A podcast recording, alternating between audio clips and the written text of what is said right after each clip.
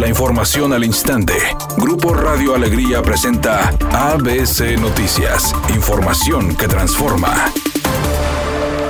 Al menos tres grupos de manifestantes se dieron cita hoy al exterior del Congreso del Estado. Buscan frenar la propuesta de reforma a la Constitución para quitarle al Ejecutivo el control sobre los organismos descentralizados. Integrantes del Frente Nacional Anti-AMLO Frena lanzaron gritos de inconformidad hacia los legisladores, exigiéndoles respetar la democracia y no violar las garantías de los derechos constitucionales.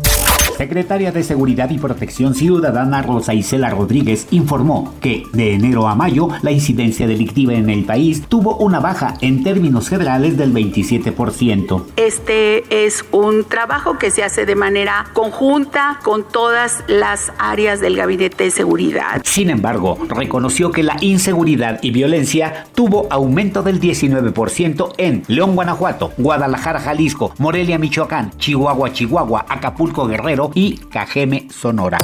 Editorial ABC con Eduardo Garza. Hoy regresan a las aulas solo los maestros y no es obligatorio. No hay clases presenciales para los alumnos, solo es para ir preparando el posible regreso en próximo ciclo escolar. Y eso si no pega otro rebrote del COVID. Seguiremos informando.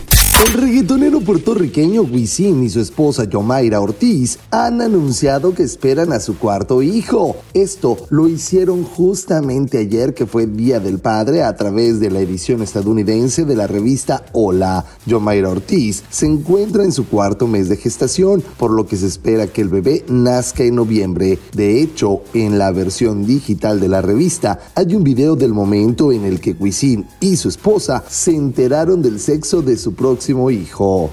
Se reporta tráfico lento sobre la avenida Gonzalitos en dirección sur a norte. Las complicaciones viales comienzan a la altura de la avenida Fleteros. Mucha precaución. Atención a quienes circulan por la avenida Miguel Alemán a la altura de la avenida Isidoro Sepúlveda. Reportan un vehículo descompuesto en el sitio. Por favor, tenga mucha precaución al conducir y no utilice el celular mientras lo hace.